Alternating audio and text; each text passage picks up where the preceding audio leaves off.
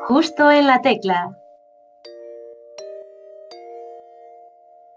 Bienvenidas y bienvenidos a un nuevo programa de Justo en la Tecla. Yo soy Sergio Casamayor y hoy tenemos con nosotros a un artista que este mismo fin de semana ha dado un gran concierto, por lo que estamos muy contentos de que esté aquí con nosotros.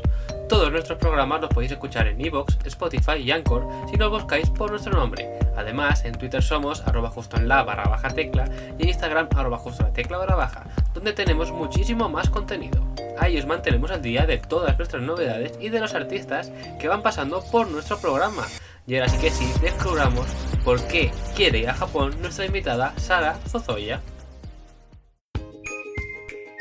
Justo en la tecla. Nuestra invitada de hoy tiene un EP llamado Bat, pero no tiene nada que ver con Batman. Hoy viene a presentarnos la canción Rosa, en la que ha colaborado con Ro pero no con Sa. Así que tomaros un respiro y quedaos a conocer a Sara Zozoya. Bienvenida. Hola Sergio, ¿qué tal? ¿He pronunciado bien tu nombre?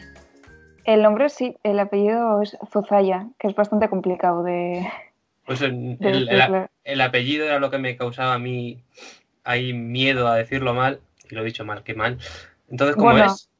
Es eh, Zozaya. Vale. Bueno, lo tendré en cuenta para después. Lo siento. No, suele, suele ser habitual ¿eh? y muchas veces me llaman Soraya y bueno, hay, hay bastantes. Soraya, eso es más extraño aún. Eh, ya, pero como que hacen el nexo entre Sara y, Zozaya y muchas veces me han llegado cartas incluso con Soraya directamente. Yo qué sé. Qué cosa más rara, qué cosa más rara. Eso, eso es un misterio, un misterio. ¿Y te suele, te suele, ocurrir a menudo entonces? Eh, me ha pasado, sí, sí bastantes veces, más de las que de las que me esperaba, la verdad. Bueno, bueno, no sé, a lo mejor estás a tiempo de cambiar del nombre artístico a Soraya. Bueno, no, está cogido, está cogido, está cogido, está cogido. Yo se lo dejo a, quien lo tiene, a quien le pertenece. No pasa nada. Sara está bien, está bien. A, ver si, a ver si no se confunden y queda aquí dicho y te escuchan y ya a partir de ahora nadie más te llama Soraya. Eso es. Es que ni Sara empieza por So, o sea, no, tiene sentido, pero bueno. Ya, yo que sé. Pero bueno, llevas, las mentes son así. Sí. Bueno, llevas ya dedicándote a la música un montonazo de tiempo, pero ¿cómo fueron tus inicios? Bueno, pues empecé muy pequeña a aprender el acordeón y, como que bueno, me introduje pues en todo lo que es la música clásica y pues armonía, un poco todo, todos los estudios eh, más clásicos, ¿no? Y de ahí, cuando acabé ya la carrera, pues eh, me separé totalmente de ese mundo y, quise hacer como mis canciones, mis letras y quería hacer algo sin partituras, entonces pues hice ya, digamos, mis, creaciones más, más libres y ahí empecé un poco a introducirme en la música más, más pop o, rock, ¿no? Y, bueno, mis primeros pasos fueron con eh, un grupo llamado Nerave, que sacamos un disco que fue bastante bien y ahí es cuando conocí un poco pues todo eh, no sé, pues igual la cara más comercial de la música y bueno, eh, empecé, empecé desde ahí. Y después creé ya mi proyecto en solitario que se llama Sara Zozaya, como mi nombre y apellido. Y, y ahora pues bueno, el año pasado saqué el, segundo EP llamado Bad, como has dicho. Y bueno, y estoy en varios, algún otro proyecto por ahí, pero ese es un poco el recorrido. Ya nos has resumido toda tu trayectoria musical de principio a la actualidad. Muy bien, muy bien, muy interesante. me salto muchas cosas, ¿eh? pero digamos que son como los highlights. Sí. Los highlights, los titulares, pero bueno, a lo mejor ahora nos vas contando más cositas. También vamos a ir pasando un poquito, porque empezaste tocando el acordeón, como has mencionado. Es un instrumento raro, por así decirlo, para empezar a, a tocar la música, ¿no?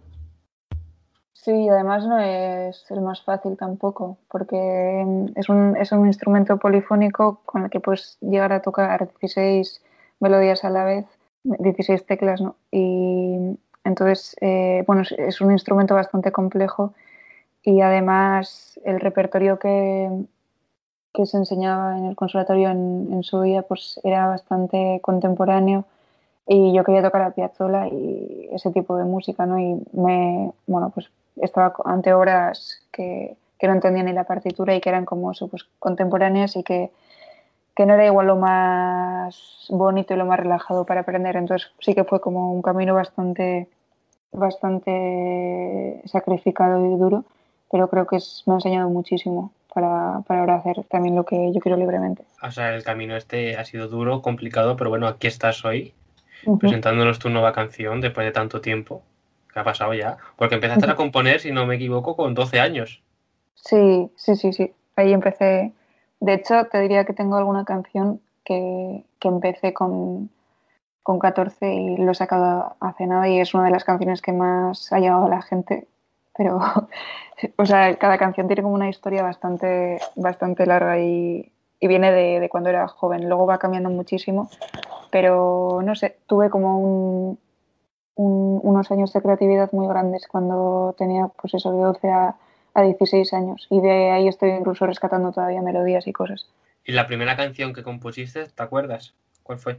Pues me acuerdo que lo compuse con el acordeón y eso fue cuando tenía como nueve años o así. Y el profesor flipó un poco porque hice, bueno, pues nada, la, la canción era muy simple, pero flipó con el, con el título que se llamaba Negar Gurea, que en, en euskera quiere decir, eh, bueno, en castellano quiere decir eh, ganas de llorar. Y entonces el profe dijo, ¿y esta niña qué le pasa, no? Porque era como que sombría y bueno, pues es un poco creo que la esencia que, que he seguido eh, mostrando en mi música y que es desde donde compongo, ¿no? Un poco como del, desde la oscuridad, puede ser. Y esa canción no la has rescatado, ¿no? Recientemente. Pues no, tenía, tenía una partitura eh, de esa canción, además me acuerdo como del título perfectamente, cómo lo había escrito y todo, pero se perdió en algún sitio y me da muchísima pena porque me gustaría como recuperarla y hacer algo con eso, pero yo qué sé, siempre he sido de tirar las cosas y, entonces ahora quiero recuperarlas y no, no las puedo encontrar. Pues bueno, al menos tienes el título y con ello a lo mejor puedes sacar algo algún día, pero Sí. no va a ser lo mismo, no va a ser lo mismo. Qué pena. No, ya es una pena. Y por lo que he visto en Spotify, en tu top 5 de eh, lugares más escuchados se encuentra México. Sí, Buah, lo de Spotify es una cosa que, que, que no entiendo muy bien y eh, eh, me parece una locura cómo funciona porque al principio sí que me parecía como igual más real, ¿no? Eh, pero es que ahora hay tantas manos que se meten a, a modificar listas, a tal, a cual, intereses por aquí y por allá, que me parece como un terreno un poco pantanoso. Entonces, mm, de los números me fío, pero no. Y, ¿sabes? De los, de los indicadores, pues un poco lo mismo. Entonces, eh, pues igual llega a México, igual lo escuchan un poco, pero no creo que tenga ahí público todavía. Aunque está guay, obviamente, mirar y decir, joder, pues mira, aunque sea una persona, lo he escuchado en Islandia, ¿no? Yo qué sé. Está guay. Así que tú no sientes que te estén escuchando mucho en México, ¿no? No porque no he tenido contacto con la gente de ahí, ¿sabes? Me, me refiero a eso. Sí que, por ejemplo, eh, sí que he notado un poco que, que son más realistas eh, los bueno, más realistas o al menos sí que he contrastado eh, con la realidad los números de Spotify, pues respecto a Barcelona, que por ejemplo fui y, y como que la gente ahí me había escuchado, ¿no? O sea, como en diferentes sitios donde he ido sí que he visto que realmente pues eh, Spotify también refleja un poco la realidad, pero claro, con México pues no lo he visto y, y me parece en parte como una oportunidad muy, muy buena esto de poder llegar a, como a todo el mundo real, ¿no? Porque yo que sé, igual algún día, ojalá mi sueño es ir a Japón y, y ojalá pues me escuchen ahí, yo que sé, y crear como un, un sitio donde, donde haya gente que, que le pueda interesar mi música. Pues ya está, el objetivo, llegar a Japón. De momento es tu espinita clavada, ¿no? Japón. Sí, sí, sí, sí. Aparte, este año se van a hacer las Olimpiadas ahí, por fin tal, y me gusta, bueno, mi sueño sería ver las Olimpiadas en Japón y tener un concierto al mismo tiempo, una locura, que no va a poder ser, pero bueno, El acto de apertura, ¿no? De los Juegos Olímpicos. bueno, es- eso ya, eso ya, locura, Ah, bueno, ahora está complicado ir a Japón, la verdad. sí, Pero bueno. Oja- ojalá algún día lo consigas y ojalá toques allí y te disfruten tanto como hacemos en España de momento. que bastante es ella. Así que muy importante, muy importante. Y bueno, y México también, ¿eh? México también es importante. Y en este programa tenemos la sección lista de cosas pendientes. En esta sección pedimos a los invitados que nos cuenten qué hay en su lista de cosas pendientes. Bueno, tú ya nos has dicho algún anticipo, tocar en, México, eh, en México, tocar en Japón e ir a Sí. Japón. Pero ¿qué más hay en tu lista de cosas pendientes en tu vida diaria? Mm, Pues uno sería sacar mi primer vinilo, que es como algo que, que creo que representa como, como que va a ser un momento bastante, eh, no sé, bastante punto de inflexión en mi carrera como, como música, porque, bueno, considero que para sacar un vinilo tienes que estar muy, muy segura de lo que, de la obra que has sacado, entonces eh, eso quiero que llegue el momento en, en que vea mi primer vinilo, porque creo que voy a estar como contenta con el trabajo que he hecho. Así que bueno, ahora me toca pues todo lo que es el previo de trabajar, componer y tal, pero ese es como mi, mi objetivo un poco. Así que un vinilo, muy bien, muy bien, bien. Porque de momento tienes varios EPs, Sí, dos. dos, si no me equivoco, sí. Y el primero lo sacaste en 2018.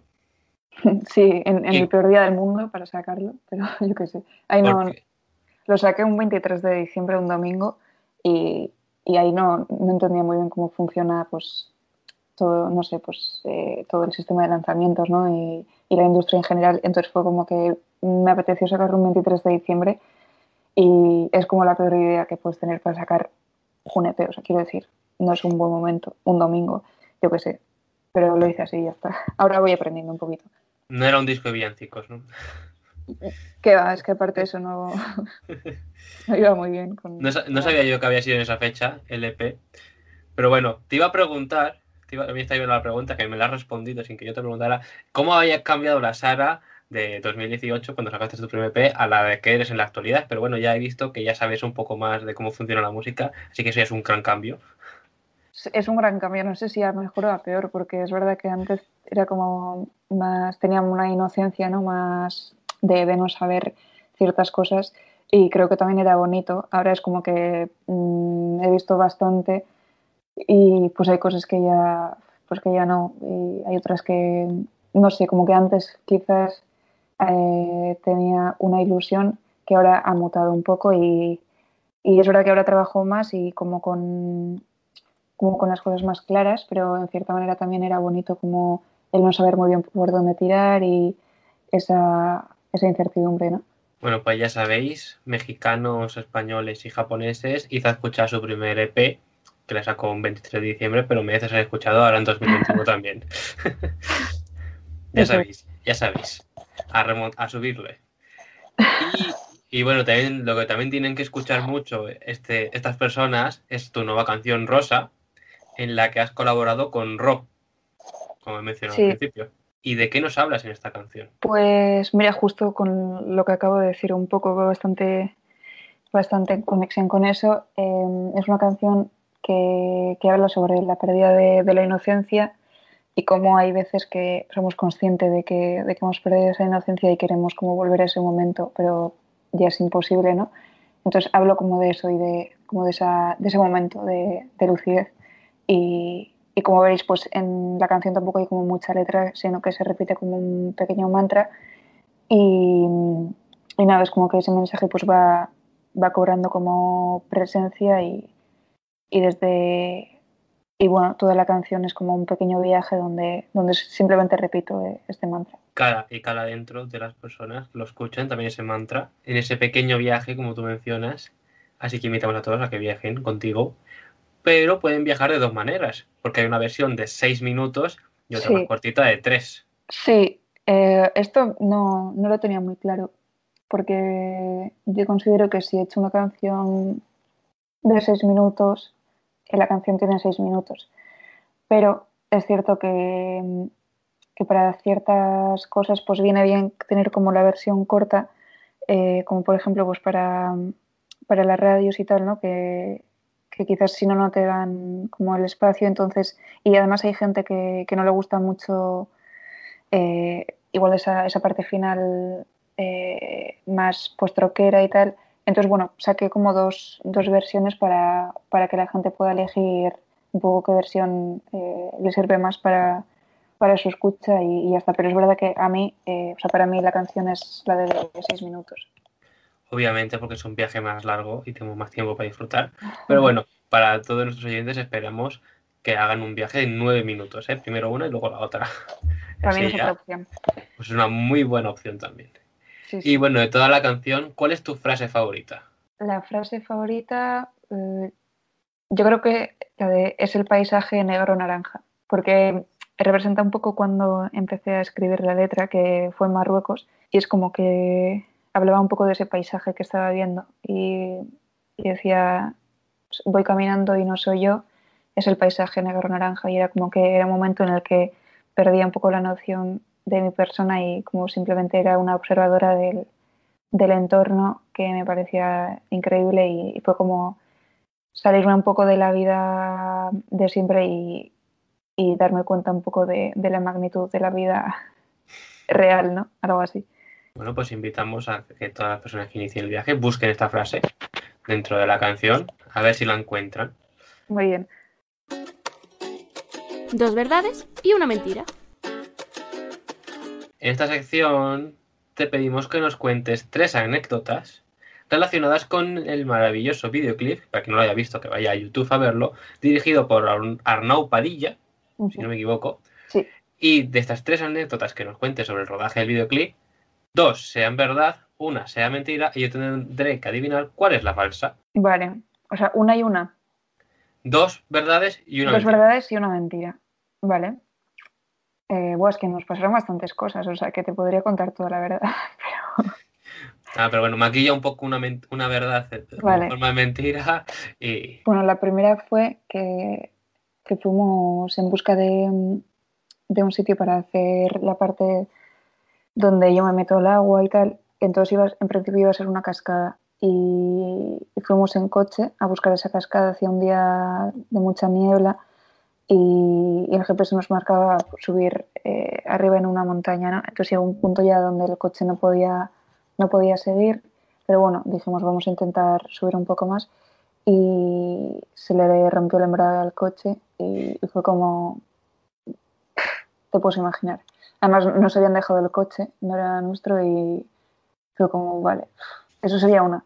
Vale. Luego la otra sería que estábamos grabando el videoclip y estábamos durmiendo en, en el caserío de mi familia en Navarra y entonces pues nada, estábamos ya dormidos y, y Arnau a las 3 de la mañana nos dice, bueno, ahora es el mejor momento para grabar una escena que tengo en mente tal. Entonces fuimos a las 3 de la mañana a grabar esa escena y de esa escena que grabamos al final no quedó nada y, y fue como súper duro. Y luego la tercera es que en esa escena que estábamos grabando eh, era como, era en un sitio de, de bambús, había muchísimos bambús y, y claro, no, era de noche y no veíamos nada y había como muchísimas, muchísimas arañas y, y eran arañas como enormes y vimos como un par de tarántulas y de hecho le picó una araña a una compañera mía, la actriz que sale, que sale en el vídeo. O sea que fue bastante caos. Pues yo creo que la falsa, espero, sea la de la araña. Pues sí, porque es que me hizo fatal, porque es como que iba diciendo toda la verdad y luego lo de los bambús es verdad y las arañas también, pero es verdad que no le picó. ninguna. Ah, no le pico, no le pico. eh. Menos mal, menos mal. No, porque mm, yo estudio comunicación audiovisual y he hecho pues, también vídeos y demás. Y lo de tu segunda anécdota lo entiendo perfectamente y es algo que puede pasar y pasa muy a Mm. menudo. Así Sí. que eso he comprendido que sí. Y lo del embrague también parecía muy real. Sí, demasiado. Sí, sí. Pobrecillos. Así que bueno, tenéis muy grandes anécdotas. Pues sí, mira, podríamos contar todas las anécdotas, la verdad. Si quieres, aquí hay tiempo, ¿eh? puedes contar todas las anécdotas. Pero bueno, si quieres otro día te vuelves a venir y, nos y hacemos siete verdades y tres mentiras y ya pues llenamos un poco más la sección Genial, me parece bien. a jugar un poquito, a jugar un poquito con todas las anécdotas, porque bueno, si hay tantas. Bueno, Sí, me, sí. me alegro que al final el resultado haya sido tan bueno, que haya salido tan bien y que no picara ninguna araña. Menos mal, menos mal. Menos mal. Y otra cosa, aparte de los viajes a Japón y, y demás, la pandemia nos ha quitado también los conciertos en vivo. Claro. Así que, ¿cómo sería un concierto tuyo? ¿Cómo son tus conciertos? Pues es un poco como el tema de, eh, de Rosa. Es como un viaje donde normalmente el público creo que se sorprende un poco de como de los extremos que tocamos ¿no? en, en directo. Porque en el, en el disco sí que puedes percibir un poco pues, que las canciones son tranquilas, tal, pero no, no hay como mucho cambio, ¿no? Y en, en, los directos no hacemos una réplica de las canciones como están en el disco, sino que hacemos versiones para el directo y entonces creo que al público eso pues le sorprende. Sí. Le sorprende y le gusta, ¿no? Yo creo que sí. Yeah. Sí. Tienes buen feedback, ¿no? Luego, por parte de la gente. Sí, la verdad que estoy contenta con eso porque uno de mis miedos era como hacer un, buen directo, ¿no? Creo que es esencial para, para estar haciendo esto y, y, creo que estamos acertando bastante en, en, cómo llevar las canciones al directo porque ya te digo, pillan la esencia un poco de, de lo íntimo que, que, hacemos, pero a la vez les sorprende la fuerza con la que, con la que se encuentran y, y bueno, es bastante, es bastante bonito. Pues ya sabéis, salas de conciertos de Japón, aquí tenéis a, a la invitada ideal para cantar allí. Por favor, os, escuchar. Os va a hacer un gran viaje. O sea, ¿qué, ¿qué, más podéis pedir? ¿Qué más? ¿Qué más? Este veranito además, la invitáis y, y, que toque allí, y que toque allí. Porque bueno, este verano, pues eso, está complicado viajar y demás, pero musicalmente seguro que tenemos más cosas tuyas a lo largo de este año. Así que cuéntanos, ¿qué más nos espera de Sara este 2021? Pues, de, bueno, cara de conciertos, eh, tengo este domingo un concierto y, y, va a ser como el último dentro de bastante tiempo, creo. Así que me voy a centrar mucho en componer. Así que creo que va a ser un año más de trabajo, eh, digamos, escondidas, ¿no?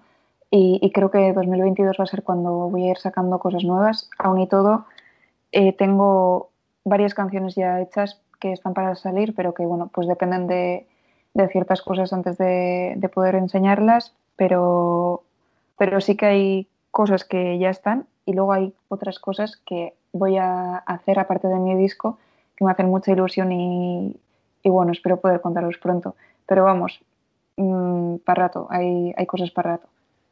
Bueno, tenemos ahora para, para mucho, para mucho tiempo. Me alegro, me, me, alegro, me gusta, me gusta, me gusta eso.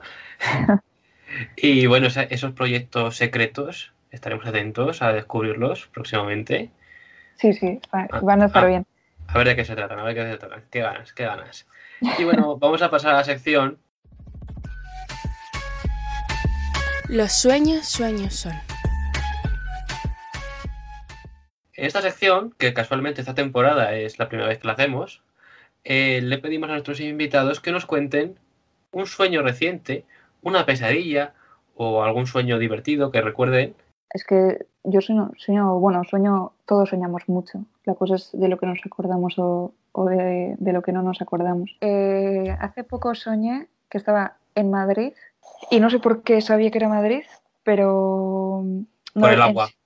Eh, no, no, había muchas señales, pero era como un parque, como si fuese el retiro, pero era como un parque japonés. O sea, parecía que estaba en Japón, pero yo sabía que estaba en Madrid. O sea, es como si de repente hubiesen convertido el retiro en un parque eh, pues lleno de cerezos y como con un santuario. Y yo estaba pasando por ahí y pensaba, ah, mira qué enrollados estos, ¿no? En plan, que, han hecho un parque que, que me flipa. Y, y, nada, y, yo estaba pasando por ahí y era como, no sé, pues un sueño como mágico un poco. Madrid, ciudad de vacaciones, ya estamos viendo que ya, ya se va a convertir en Japón. Bueno, ¿has estado en Madrid? Sí, sí, sí. Digo, a ver, a ver si no vas a saber cómo es Madrid y, y pues no piensas que es Japón. no, no, no. Ya voy bastante y, y no, no se parece mucho al, al sueño que tuve, la verdad, pero pero bueno, seguro que sabías que era Madrid por el agua que estaba muy rica. Yo que no sé, no sé por qué, por qué sabía. Seguro, seguro que era por eso. Bueno, buen, buen sueño, buen sueño relacionado con Japón. No Monotema. Sé. Monotema, Japón, la entrevista va a ser relacionada con eso. Pero bueno, ¿no tienes ninguna canción dedicada a Japón de momento? No, no. Eh, con, con el AVE eh, hicimos el disco y se llamaba Tokion que en euskera quiere decir buen sitio, Tokion, y, y eso fue como lo más Lo evidente que he hecho. sí, vamos. Madre mía. Después de eso ya pues dije, no voy a hacer nada tan, tan evidente. ¿no? Y bueno, en esta, esta canción, que bueno, esta primera canción, en esta canción que vienes a presentarnos hoy, Rosa, has colaborado con Ro, pero ¿con qué más artistas te gustaría colaborar? Bueno, es que algunas de las cosas que ahora no puedo decir sí van relacionadas con esas. Oh. Y, por ejemplo, tengo una colaboración que, que, me, que me flipa. O sea, estoy como, digo, es que no puedo hacer una colaboración con alguien que, que me inspire más, ¿no? Así que estoy como muy motivada con eso.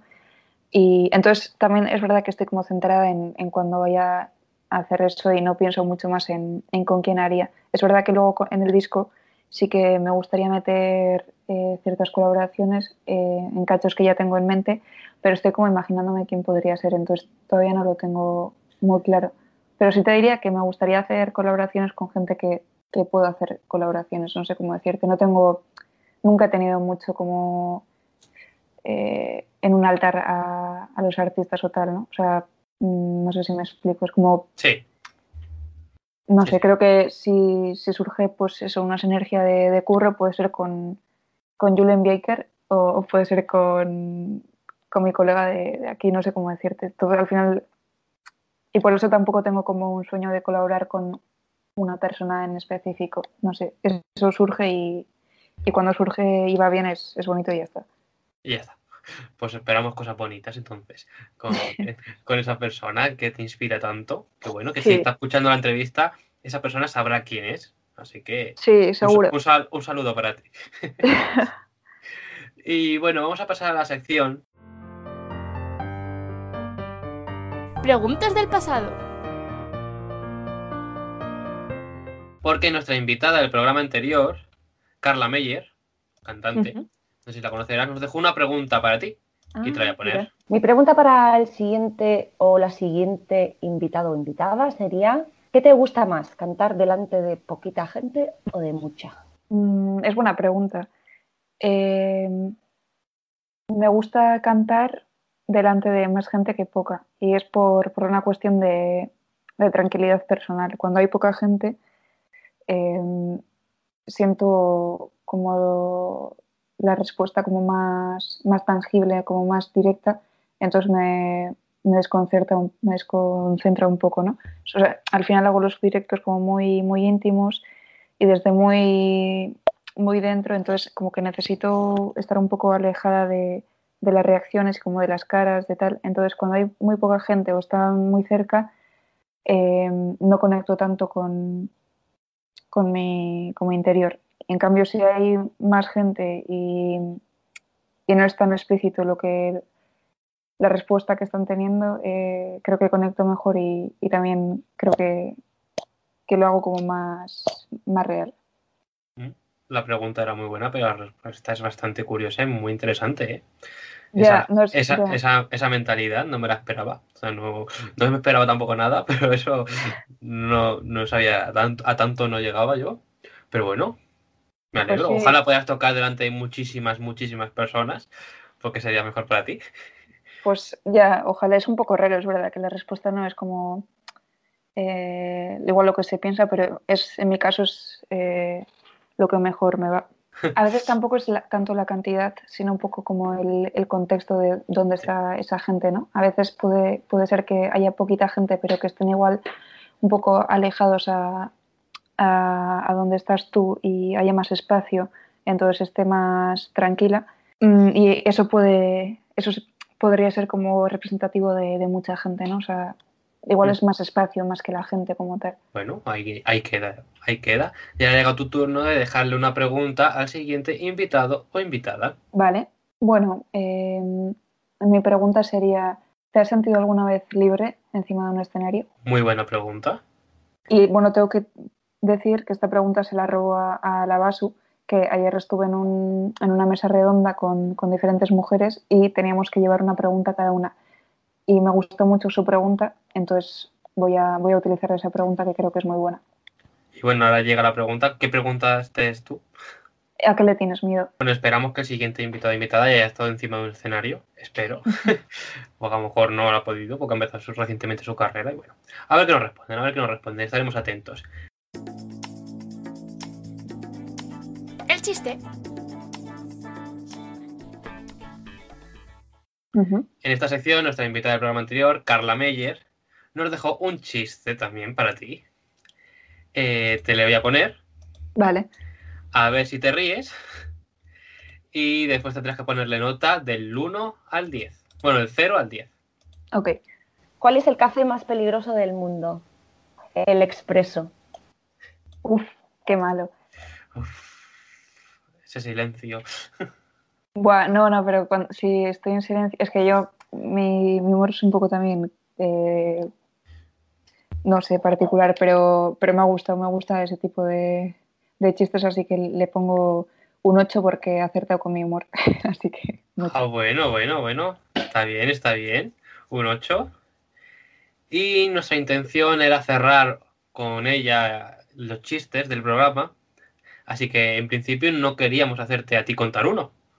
Nada, mejor. Yo prefiero escuchar más que contar chistes. Viendo que anteriormente por los programas los chistes han ido, pues eso, la gente pues se ha visto reacia a contar chistes porque Mm. nunca se acuerda de ninguno, que es lo que nos pasa a todos, pues hemos decidido cerrar esta sección con este último chiste de Carla. Así que Sara, tú te libras. Menos mal. Pero, pero bueno, has puesto la última nota. Veremos en los próximos días en nuestras redes sociales cómo ha quedado la clasificación Muy bien. de chistes. Pero bueno, esto, esto es información para nuestros oyentes. Y para ti tengo la última pregunta preparada. Que si fueras de invitada a Tu cara me suena, ¿sabes qué broma Ujú. es, no? Sí, ¿A qué artista te gustaría imitar y con qué canción? pues mira, de, de- de pequeña hacía mogollón la cover de Beyoncé, de la de Halo, así que me gustaría, o sea, se es- se escribe Halo, H-A-L-O, he perdido todo el inglés, madre mía. Y, y eso es- estaría divertido porque es como que la, no sé, me, me, me motivaba mucho cantando esa canción. Mm, Muy buena canción. Me gusta mucho. Ojalá puedas ir a Tu Mm. suena a cantarla. Estaría muy bien. Estaría guay. Estaría bien, sería súper divertido también. Y bueno, ahora para finalizar, ¿te gustaría cantarnos algo? Bueno, pues tengo aquí el piano, así que. Bueno, voy a tocar un poco de rosa, ¿no? Y ya está. Quiero que me dejes ver rosa por un tiempo. Quiero que me dejes ser así. Háblame de todo así. Pasa solo el tiempo. Hace tiempo que ya nada te pasa. ¿Qué te pasa? En tu pelo.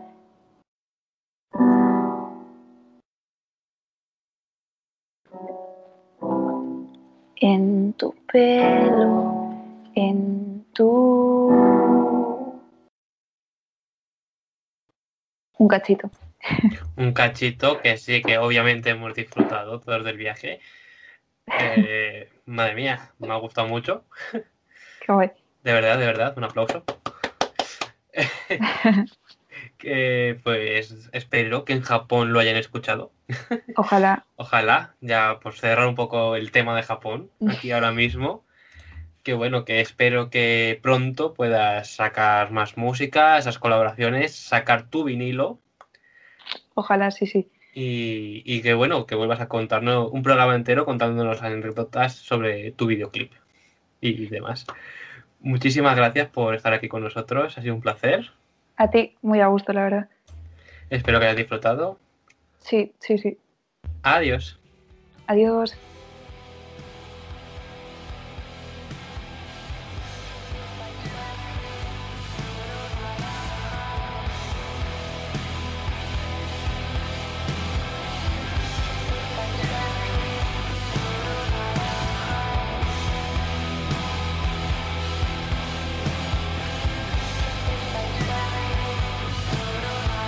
Este es el primer programa de la primavera, así que muchas gracias por acompañarnos en este viaje con esta pedazo de artistaza. Ha sido un verdadero placer tenerla con nosotros esta semana.